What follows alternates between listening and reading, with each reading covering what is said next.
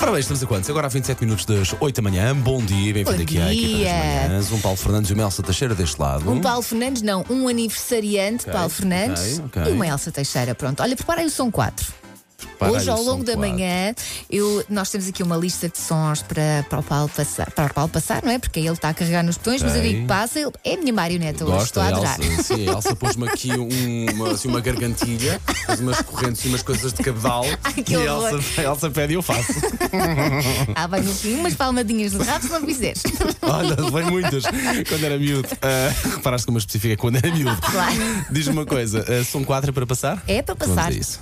Cause you're sky, cause you're sky Uhum. full of stars. Cause you're living in her. Quem nunca cantou assim? Everyone is telling me uh-huh. I Mas o, o tom está Então tá lá. don't care nobody say me uh-huh. around.